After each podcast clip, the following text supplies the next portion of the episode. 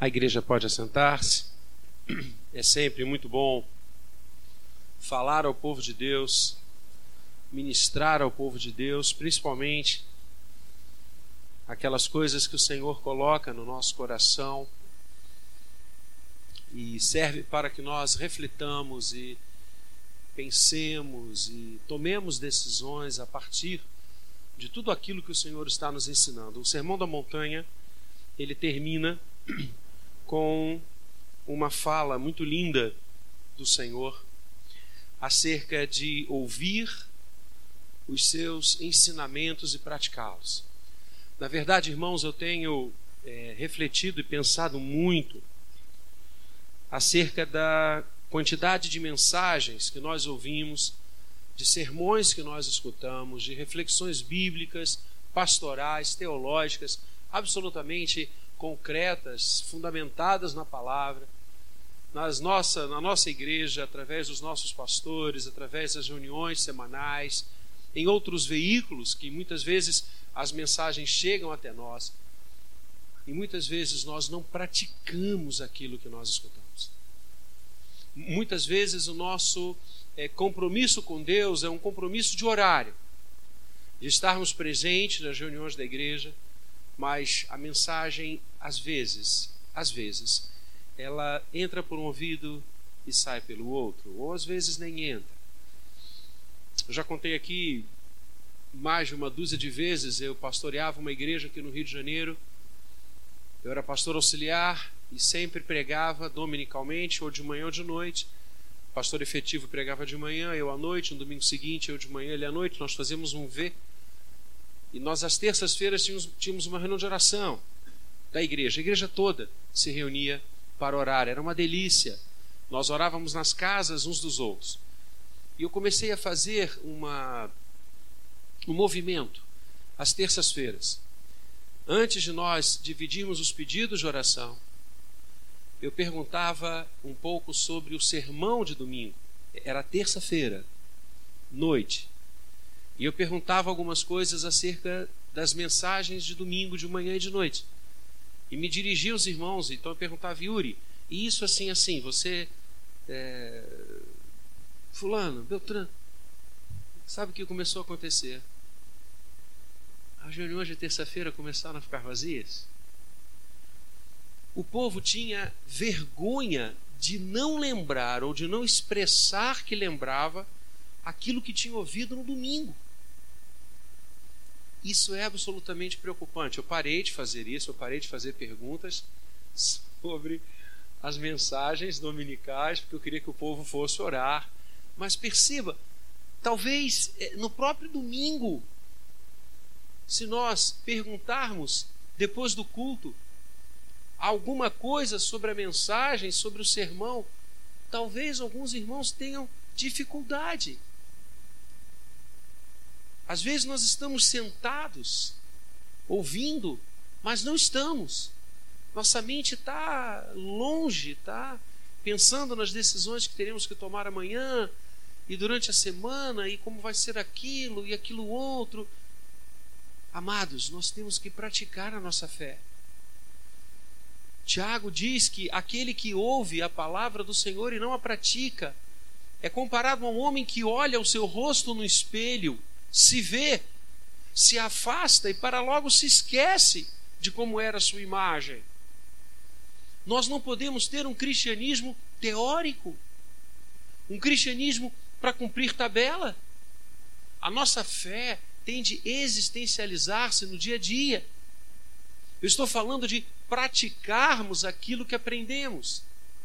Quem sabe você pode fazer um sumário mesmo por escrito, anotar o que os pontos da mensagem falam a você, ou que decisões você vai tomar a partir dali.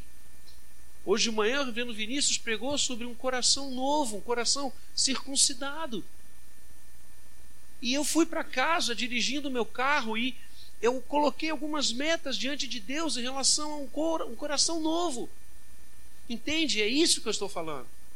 É você é praticar, introjetar, permitir que as reflexões não sejam exposições acadêmicas. Não sejam falas eruditas e muito bem concatenadas, mas colham coisas na sua vida. E você saia daqui a cada culto diferente, com a vontade de praticar aquilo que a mensagem trouxe, aquilo que a palavra de Deus mostrou a você e a mim. E isso faz sentido. Se não, amados, estamos nos reunindo como uma organização e não como igreja. Igreja entra para ouvir, para adorar e sai para servir. E é exatamente sobre isso, sobre uma coisa muito prática, existencial, do dia a dia, que eu quero colocar para você nessa noite. E peço que você abra a palavra do Senhor em Marcos 9. Nós vamos usar alguns textos. Mas eu quero citar o versículo de Marcos 9, quando a sociedade bíblica inteligentemente deu perícope que vai do verso 33 ao verso 37, o título O Maior no Reino dos Céus. É sobre isso que eu quero conversar com você nessa noite. E quero fundar a minha reflexão no verso 35. Ele será a chave hermenêutica daquilo que eu quero conversar com a igreja nessa noite. Vamos ler juntos? Marcos 9, 35. Assim diz a palavra, e ele, assentando-se, chamou os doze e lhes disse: Se alguém quer ser o primeiro, será o último e servo de todos. Repetindo, se alguém quiser ser o primeiro, será o último e o servo de todos. Quero conversar sobre isso com você.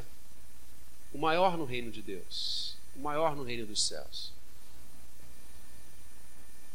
Estamos vivendo um momento no nosso país muito interessante, as eleições passaram, novo governo está, novos governos estão começando em todos os estados da federação. E o próprio governo federal, vários cargos, várias nomeações em todas as instâncias. E é interessante, na foto da posse, tanto do presidente quanto de alguns governadores, eu estava olhando isso ao longo desses dias passados, e lá estão os ministros de cada pasta, lá estão os secretários, pessoas escolhidas a dedo. E é interessante as falas ao entorno dessas pessoas. O ministro, o ministro está chegando. Abra o carro para o ministro, a sala do ministro. Olha, ele agora vai mandar diferente. Ou então, olha, é há uma aura de poder, poder que se expressa em mando. Há muitos anos atrás, eu era bem jovem, tive uma experiência muito interessante, nunca mais me esquecer. Eu estava em Salvador, onde meu filho caçula está hoje, fazendo prova para juiz estadual. Espero que ele tenha ido bem, oramos muito por isso. E eu estava em Salvador e eu estava com um empresário muito poderoso. A empresa dele era uma das dez maiores do país. Atuava em mais de 30 países naquela altura. E eu estive com ele, conversamos muito. E ele virou-se para mim e disse: Eu preciso encontrar-me com o prefeito de Salvador. Você aceita ir comigo? A gente pode ir conversando. Eu falei: Uma honra, Ok. Nos levantamos e ele então dirigiu-se à porta. E eu vivi isso, não era filme. Quando ele aproximou-se da porta da sala dele, alguém abriu a porta e ele saiu. E daí ele foi para o corredor, o elevador abriu, ele entrou. Chegamos embaixo, havia pessoas que abriram três portas para que nós passássemos. Ele aproximou-se do carro que já estava esperando, alguém abriu a porta. Quando nós chegamos na prefeitura de Salvador, não sei se alguém já foi à prefeitura de Salvador, é um corredor bastante longo, o prefeito fica lá no fim. São umas oito portas, aquelas duplas. Ele não abriu nenhuma. Eu falei, gente, isso é incrível. Nós fomos andando e parecia que tinha um dispositivo. E quando nós nos aproximávamos de uma daquelas portas, alguém já tinha aberto, alguém corria na frente e abria. Eu falei, meu Deus, o que é isso?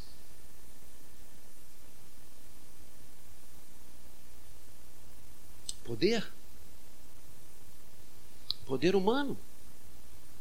Poder que as pessoas identificam. Pois eu quero dizer que quando eu estava no seminário de Campinas, outra imagem que nunca deixou a minha mente, e essa eu gosto. Chegou ao seminário a notícia de que um grande teólogo, conhecido, escritor, estava em Campinas iria falar numa das igrejas daquela linda cidade. Nós nos arrumamos, jantamos mais cedo e foi um grupo enorme de seminaristas para ouvir aquele teólogo. Era um homem famoso. E ele estava ali, e na hora de ministrar, o tradutor primeiro fez uma entrada sobre ele e falou um pouquinho dos títulos que aquele homem tinha. Era uma coisa impressionante. A quantidade de lugares onde ele havia estudado, as aulas que ele já havia proferido, as universidades onde ele havia passado, os congressos, as igrejas, era algo quase que interminável.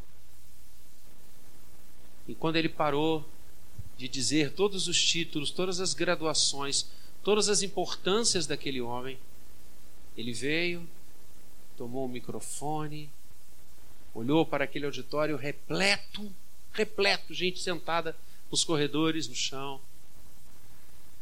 Ele disse algo que eu nunca mais esqueci. Ele disse: Eu quero agradecer o carinho do convite de estar aqui nessa noite, agradecer a oportunidade de falar a vocês. Quero agradecer ao meu amigo que me apresentou. Ele só esqueceu de dizer uma coisa a mais importante, aquela sem a qual nada disso seria possível ou verdadeiro, é que eu sou um servo, o servo daquele que morreu e ressuscitou. Quem é o maior no reino de Deus? Para nós, o maior é o da minha primeira ilustração. O cara manda muito e para o Senhor? Quem é o maior no seu servo, no seu reino? O texto nos ensina, primeiramente, a importância de ser servo.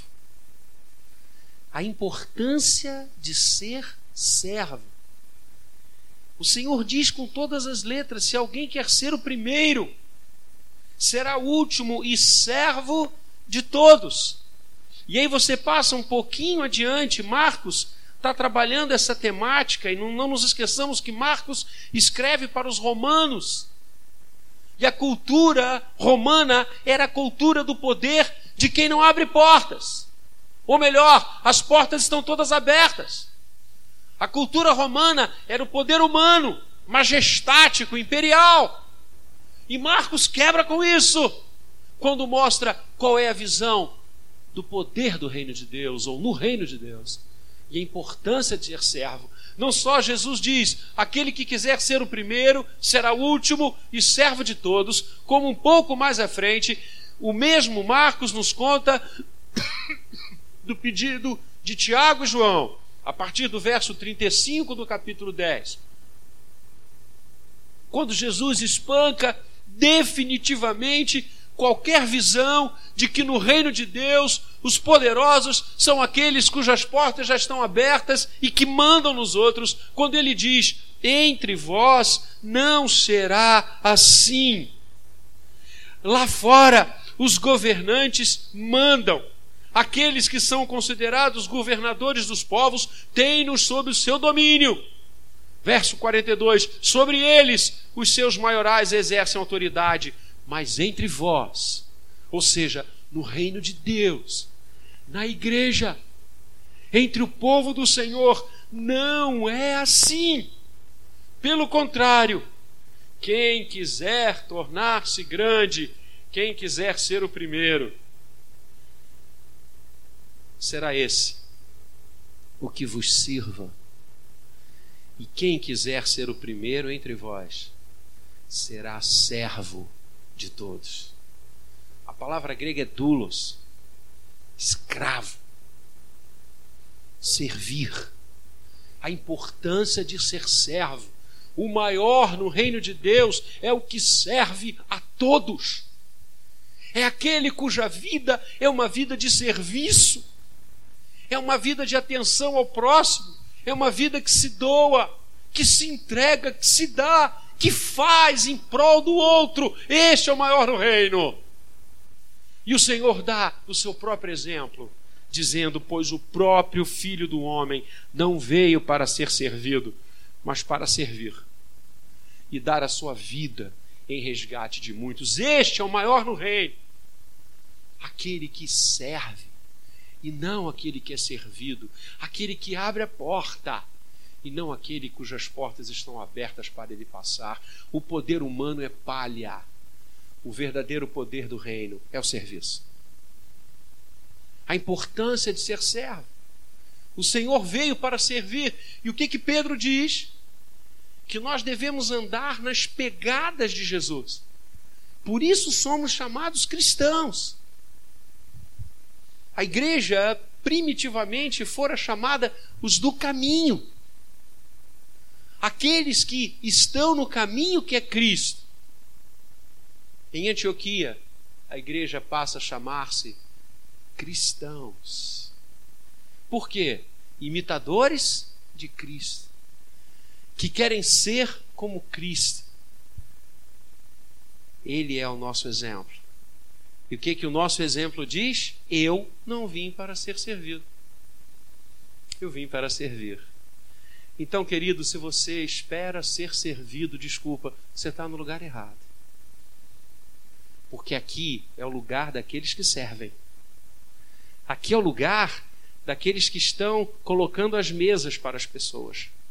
Aqui é o lugar daqueles que empenham todos os seus dons, todas as suas é, é, potencialidades para ajudar, para abençoar, para ver o outro bem, para fazer o outro crescer, servir.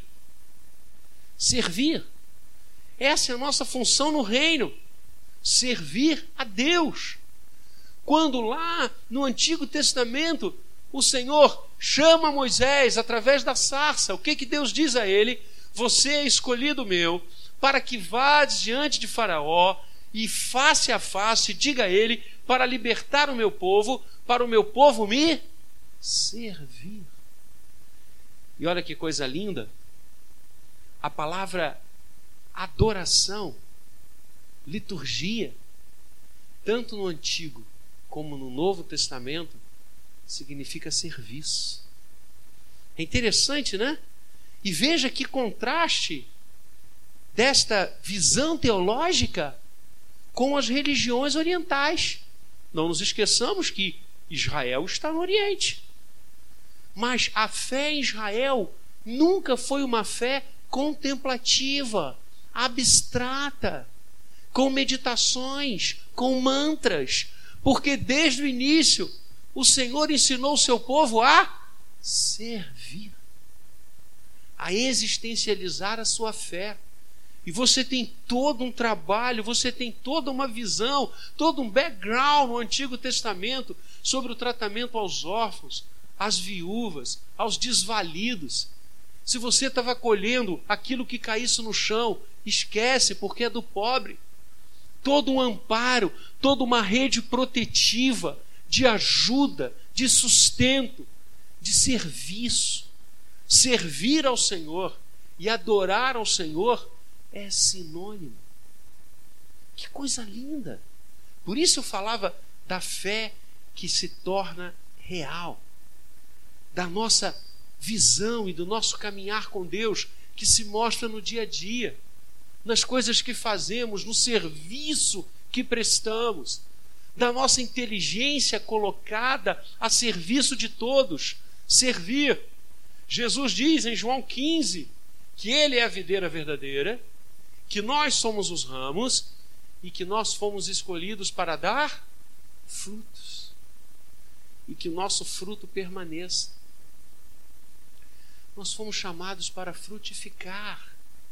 Lembra quando Paulo escreve em Coríntios dizendo que nós devemos fazer a obra do Senhor de forma fiel, de forma perseverante e de forma frutífera. Ele estabelece isso porque o Senhor ensinou isso. Quais são os frutos que temos dado? Quais são os frutos que temos dado na nossa família? Que resultados palpáveis de fé cristã, de serviço, nós temos dado em casa? Você tem servido a sua esposa? Você tem servido ao seu marido? Você tem sido um servo dos seus filhos? Você tem sido um servo dos seus pais? Que frutos temos dado no trabalho? Veja, e me permita, reverendo Vinícius, citá-lo. De manhã nós oramos agradecendo a Deus pela promoção do Vini. Sabe por quê, queridos? Porque ele serve. Ele está lá no trabalho dele, dia a dia, instante a instante, servindo, ajudando, trabalhando. Todos que assim o fazem progridem, prosperam, porque não estão envolvidos com outra visão a não ser servir. A cada semestre que começa na faculdade, eu tenho a honra de dar aula desde menino. Primeiro dia de aula, eu olho para aqueles jovens e eu agradeço a Deus a chance que eu vou ter naquele semestre de servi-los, de ajudá-los, de abençoá-los, de passar para eles poucas coisas que eu já aprendi, mas que estou pronto a ensiná-los. É a visão de você ser para o outro. quando do advento nós acendemos as velas da coroa do advento. A vela foi um símbolo e é um símbolo da igreja cristã até hoje. É pena que a igreja reformada, e eu até entendo essa visão, por causa de uma distorção que a fé católica deu à vela, mas a vela é um símbolo cristão. Sabe por quê? Porque a vela ela se exaure servindo. Já percebeu isso? Para que ela ilumine, ela termina. Ela se esgota. O que é uma vela apagada? Mas acenda-a. O significado dela, a missão de uma vela, se exaure quando ela serve. Por isso, símbolo da igreja, que lindo. Não para iluminar as almas, mas para mostrar que eu e você fomos chamados para servir a importância de ser servo. O reino de Deus não existe na ficção.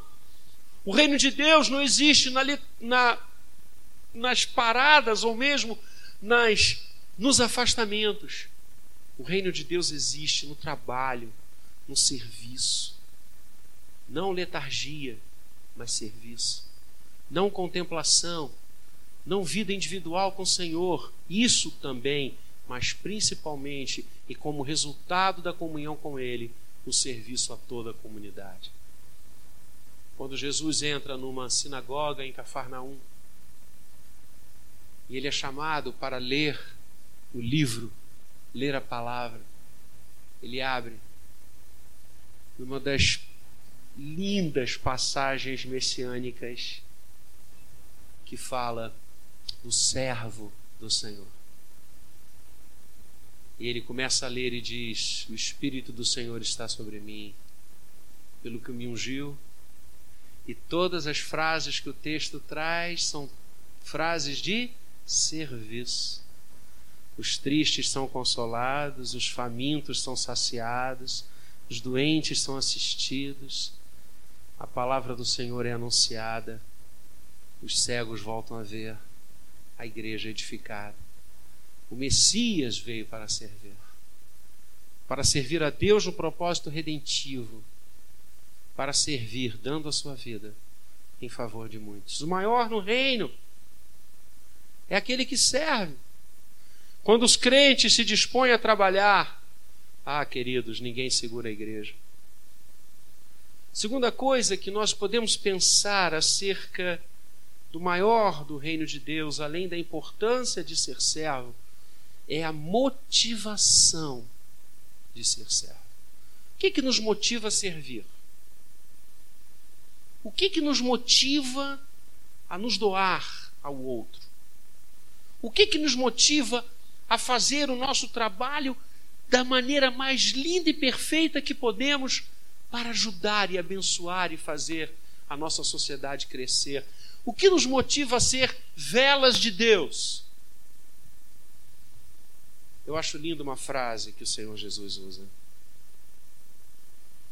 Entre tantas, aliás, como é impossível separar uma das outras, quando ele diz assim: Eu trabalho e o meu Pai trabalha até hoje. Deus está agindo e nos servindo, nos abençoando. Meu Pai trabalha até hoje. João 5,17. Você tem uma visão de que Deus está com a mão recolhida, com os seus ouvidos fechados. O Senhor serve, o Senhor atua, o Senhor age sempre em prol de nós. Esse é o exemplo. A nossa motivação tem que ser essa. A motivação de sermos servos é porque nós estamos cumprindo o que o nosso Pai faz, o que o nosso Deus realiza. Quando você lê a palavra, o Senhor está sempre agindo em prol de alguém, seja individualmente, seja familiarmente, seja para toda a raça humana. Essa é a nossa motivação. Nós não queremos ser os maiores no reino de Deus, nós não queremos ser os servos em primeiro lugar por outra coisa que não seja imitar o exemplo do nosso Deus. Serviu tanto que foi à cruz, servo, esvaziou-se, assumiu a forma humana. Você quer motivação maior do que essa? Você não serve para ganhar benefícios. Você não serve aos outros para ganhar terreno nos céus. Você não serve aos outros para ganhar redenção, porque a redenção é fruto da graça do Senhor. Você serve porque o seu Pai serve até hoje. E Deus trabalha. E nós também trabalharemos. O apóstolo Paulo escrevendo aos Efésios, e nós já estudamos essa linda carta aqui, verso a verso, pedaço a pedaço, no capítulo 2 o apóstolo diz uma coisa linda, quando ele está falando que nós não somos salvos por obras, que nós não somos salvos por aquilo que nós fazemos, porque o que nós fazemos é palha. Ele então diz: pela graça sois salvos, mediante a fé. E isto não vem de vós, é dom de Deus, não de obras, para que ninguém se glorie. Pois somos, olha agora, somos feitura deles, criados em Cristo Jesus para boas obras, as quais Deus de antemão preparou para que andássemos nelas. Que lindo!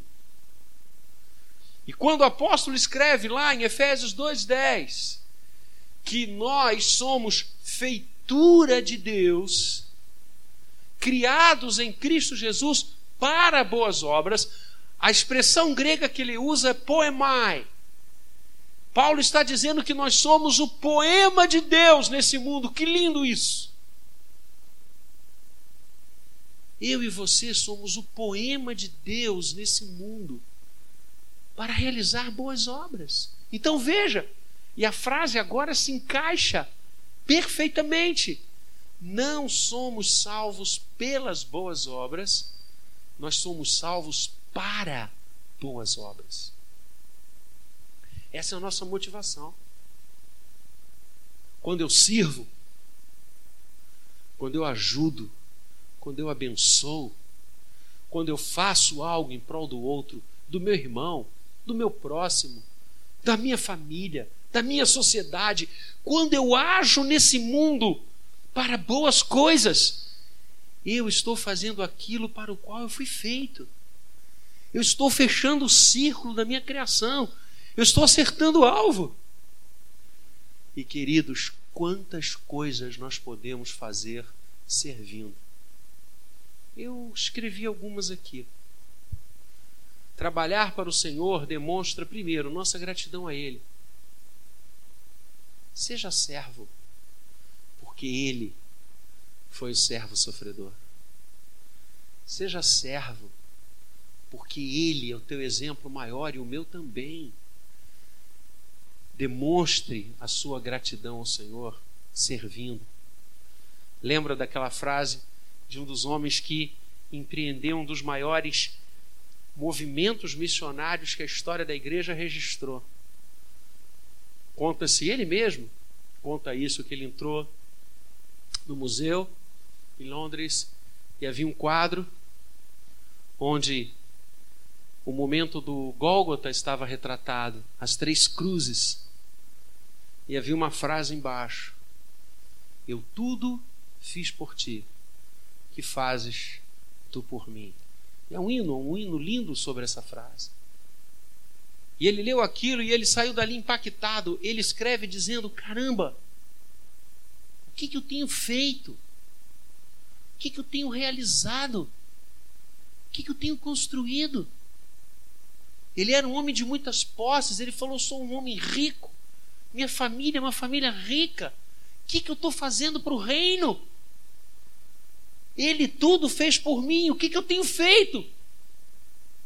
E ele saiu dali disposto a sustentar missionários. E ele, como eu disse, chegou a superintender uma das maiores atividades missionárias da história da igreja, sustentando homens e mulheres em vários lugares do mundo que pregavam a palavra e plantavam o reino do Senhor. Agradeça a Deus servindo. Segundo, através do nosso serviço, nós demonstramos nosso amor às pessoas. E é interessante, queridos, que quando nós servimos, a nossa lente muda. A maneira como nós enxergamos o outro muda. Faça isso. Quando nós servimos, quando nós demonstramos o nosso amor às pessoas, nós passamos a enxergá-las diferentemente.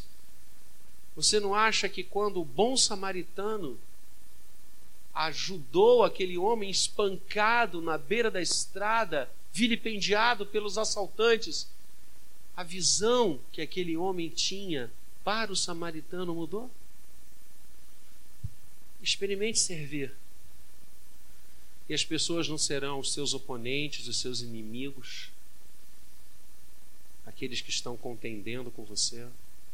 Serão pessoas como você, que sofrem, que precisam, que caminham, que se ferem, e você pode fazer tanto, tanto. Finalmente, quando nós trabalhamos para o Senhor, além de demonstrarmos nossa gratidão a Ele, além de demonstrar o nosso amor às pessoas, nós honramos ao Senhor. Paulo escreve isso quando ele fala em Coríntios sobre a oferta que as igrejas tinham levantado, as igrejas da Macedônia, para abençoar os irmãos em Jerusalém, que estavam passando por uma situação terrível de fome, de penúria. E Paulo diz que aquelas ofertas que as igrejas macedônicas levantaram era, primeiro, graça de Deus e forma de honrar ao Senhor com o serviço que eles estavam prestando aos santos em Jerusalém. É isso. Essa é a nossa motivação: honrar ao Senhor. Nós usamos aquilo que nós temos em mãos, usamos a nossa profissão. Eu conheço psicólogos, advogados, médicos, dentistas, contadores, que ajudam as pessoas que precisam e que estão necessitadas, colocam tempos dentro dos seus consultórios, tempo da sua atividade profissional para ajudar. Que lindo isso! Isso é bíblico. O maior no reino é aquele que é o servo de todos. A sua grandeza, querido, querida, está no seu serviço. A sua beleza está no seu serviço. Pensa em quantas coisas você pode fazer para ajudar os outros. Pense quanta gente você pode ajudar através da sua inteligência, dos seus bens, da sua capacidade, da sua genialidade. Pense e saia fazendo, saia realizando, porque isso honra ao Senhor. O nosso trabalho não é vão. Nós honramos a Deus quando agimos em prol do outro, em prol da sociedade. Então, a importância de ser servo, a motivação de ser servo e, finalmente, a realização do servo. Como servir realiza. Como servir preenche. Como servir nos mostra quem somos. E ao longo da minha vida até aqui, vou completar 56 anos daqui a alguns dias, eu já tive experiências maravilhosas de ver como o serviço modifica as pessoas como o serviço emociona, a boa emoção. Quando você vê o seu trabalho realizado, quando você sabe o que você fez agradou ao Senhor, foi aprovado pelo Senhor. E aí tem aquela frase que todos nós ansiamos de ouvir: servo bom e fiel, entra no gozo do teu Senhor. Wesley, John Wesley, escreveu dizendo que duas coisas ele pedia a Deus quando ele acordava: Senhor, que eu possa amar as pessoas e servi-las. E ele escreve dizendo que à noite ele orava dizendo: Obrigado, Senhor, porque eu amei e servi. É disso que estamos falando. É de você se realizar servindo. Porque quem serve ama. Quem serve ama. Amamos as pessoas e as servimos, como Deus nos amou e nos serviu em Cristo Jesus, nos fazendo um coração novo, nos dando um coração circuncidado. O amor é a gênese. Servimos porque Cristo assim o fez. E o amor, amados, não conhece limites. O amor não conhece fronteiras quando Simonton,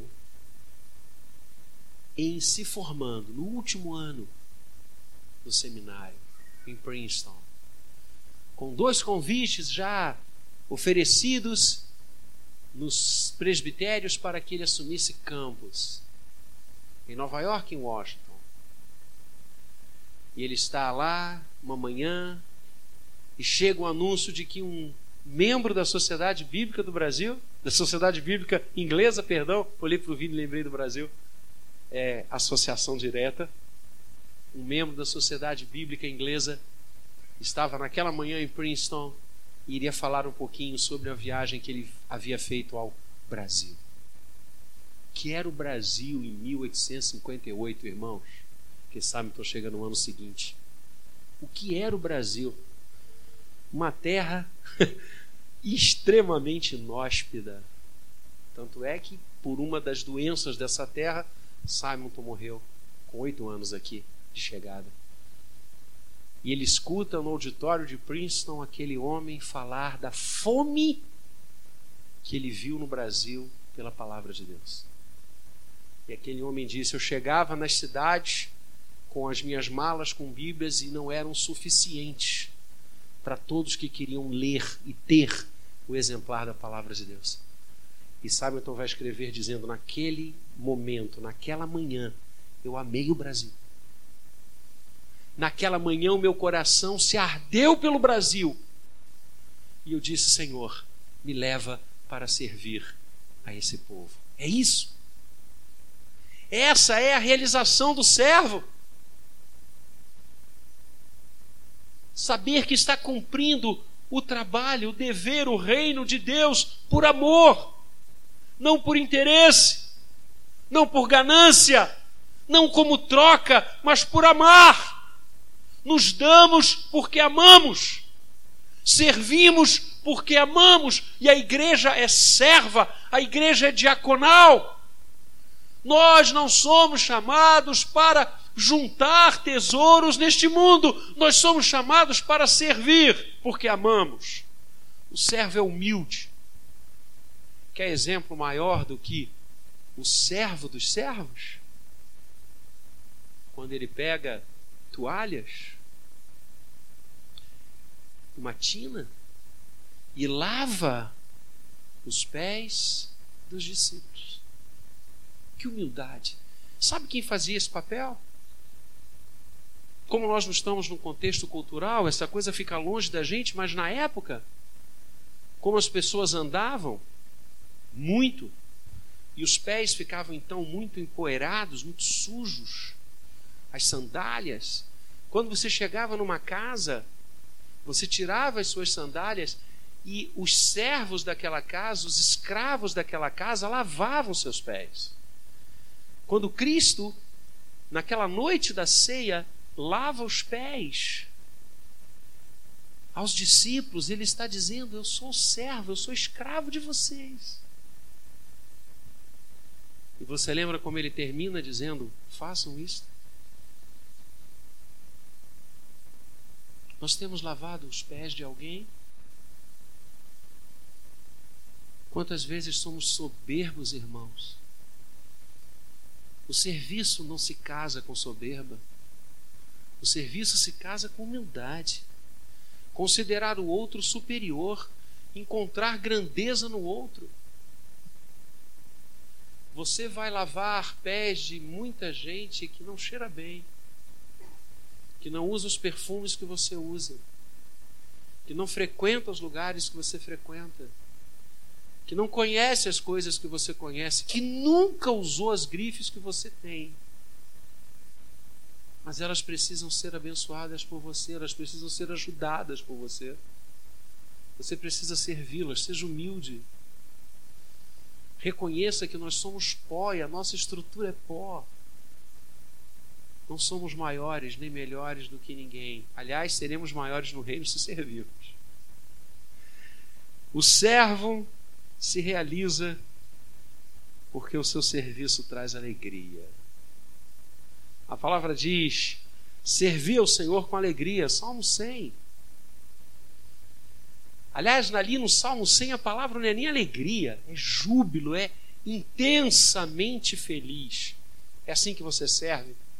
Ou você serve chorando, lamentando, no exercício dos seus dons? Ai, lá vou eu. Para. Servi ao Senhor com alegria e apresentai-vos diante dele com cânticos. Faça do seu serviço um mote de alegria. Ajude. Seja na vida do outro. O serviço é espontâneo. Aquele que quer servir não precisa ser convidado. Faltam só cinco folhas, gente. Aquele que quer servir não precisa de convite. Aliás, se alguém precisar chamar você a servir, alguma coisa está errada. Não espere ser convidado. Realize. Faça. Ajude. Segure o peso junto. Levai as cargas uns dos outros e assim cumprireis a lei de Cristo. Quanta coisa eu e você podemos fazer.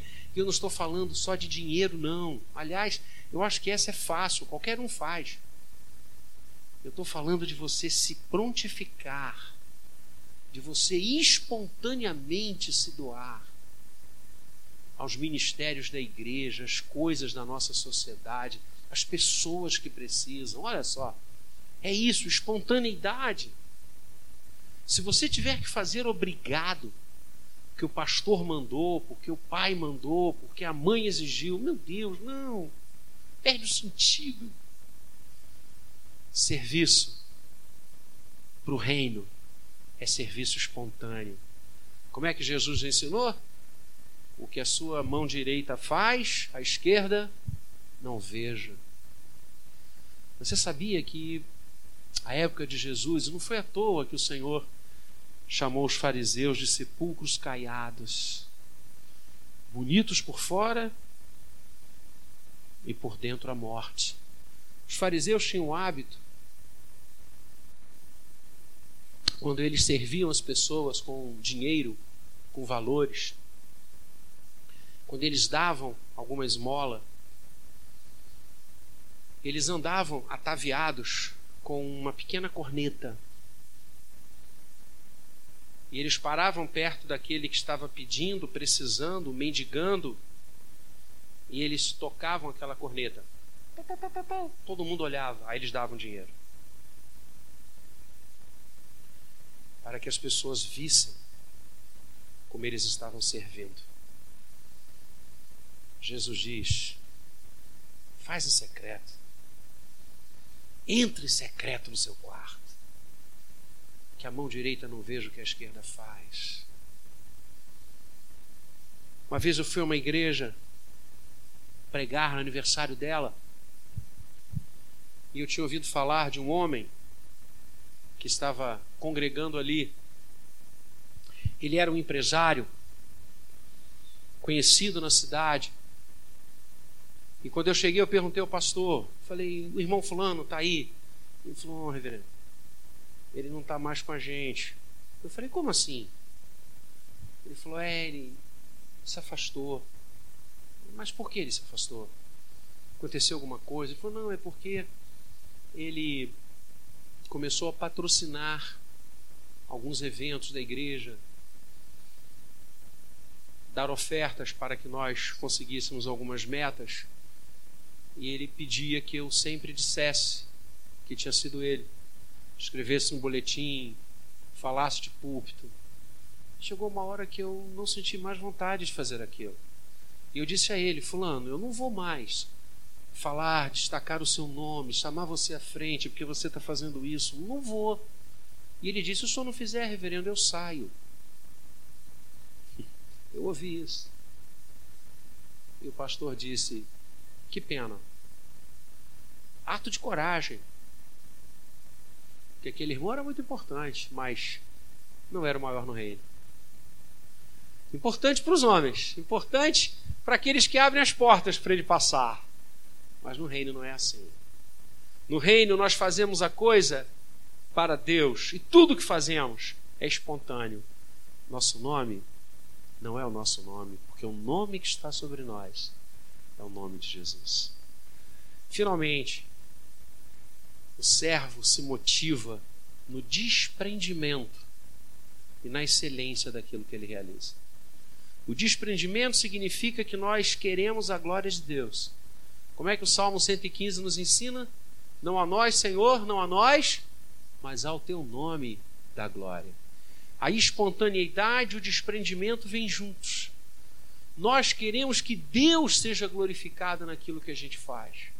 Quando nós ajudamos, quando nós servimos, quando nós realizamos, quando nós nos doamos, estamos buscando a glória de Deus. Esse é o maior no reino. Porque essa é a realização do servo. É saber que o seu Senhor está feliz. Servo bom e fiel. Vistes o meu servo Jó. Olha a alegria que essa frase do Senhor denota sobre a vida de Jó. Que o Senhor fale isso de nós, diante do inferno, diante de Satanás. Vistes o meu servo. É isso, é por isso que nós temos desprendimento, não estamos buscando a nossa glória, a nossa projeção, estamos buscando a glória de Deus. São os anônimos de Deus. Eu quero ser um anônimo de Deus. Eu quero ser alguém que busca constantemente a glória dele no que faz. E por isso esse serviço tem de ser excelente. Excelente. O servo se realiza prestando um serviço excelente. Não de qualquer jeito. Como é que diz a palavra? Maldito Aquele que faz a obra do Senhor relaxadamente. Aquele que serve ao Senhor relaxadamente. Aquele que não busca excelência nas coisas de Deus. Vocês já viram, irmãos? Como que nós buscamos excelência em tudo que nós fazemos do lado de fora da igreja? No nosso trabalho, na nossa casa. Queremos ter casas confortáveis, lindas, e fazemos bem. Isso é bom. Queremos que nós sejamos os melhores profissionais onde estamos. Isso é muito bom. Mas por que, que a gente não tem essa mesma pegada na igreja? Por que, que a gente acha que a igreja tem que ser o resto? Alguma coisa lá na minha casa está quebrada, não funciona, leva para a igreja. Mas leva para a igreja por quê? Pelo contrário, eu vou ficar com esse troço quebrado em casa e vou comprar um novinho para a igreja. Porque lá é a casa do Senhor. Como é que o profeta dizia? Porque vocês habitam em casas apaneiladas e a minha casa está em ruína. Nós não colocamos excelência, nós não chegamos atrasados no nosso trabalho, mas não chegamos na hora no culto. Nós não faltamos ao nosso trabalho, mas qualquer coisa é motivo da gente faltar ao culto. Nós temos que servir ao Senhor com excelência. Eu sou daqueles que acham que quanto mais nós estudarmos, melhor. Se Deus tivesse me dado o dom de tocar bateria, eu garanto a você que eu ia estudar o que eu pudesse sobre esse instrumento. Por quê? Porque o trabalho do Senhor tem de ser feito com excelência. Com excelência. Nós temos que ter o melhor para o Senhor. Nós temos que dar o melhor para o Senhor. Não podemos dar sobras, não podemos dar restos. Não podemos dar aquilo que não está. Nós temos que dar ao Senhor as primícias. Olha aí. As primícias que a gente tem e que a gente recebe e que a gente faz. Essa é a realização do servo. O maior no reino de Deus. A importância de ser servo. A motivação de ser servo. A realização do servo. Que Deus nos abençoe. Que sejamos servos uns dos outros. Que sejamos servos aonde estamos fazendo com amor, com humildade, com proficiência, buscando a glória de Deus, querendo que Deus aprove tudo que façamos, porque aí nós estaremos prontos para ouvir a frase: servo, bom e fiel, passa para o gozo do teu Senhor. Que assim seja. Amém.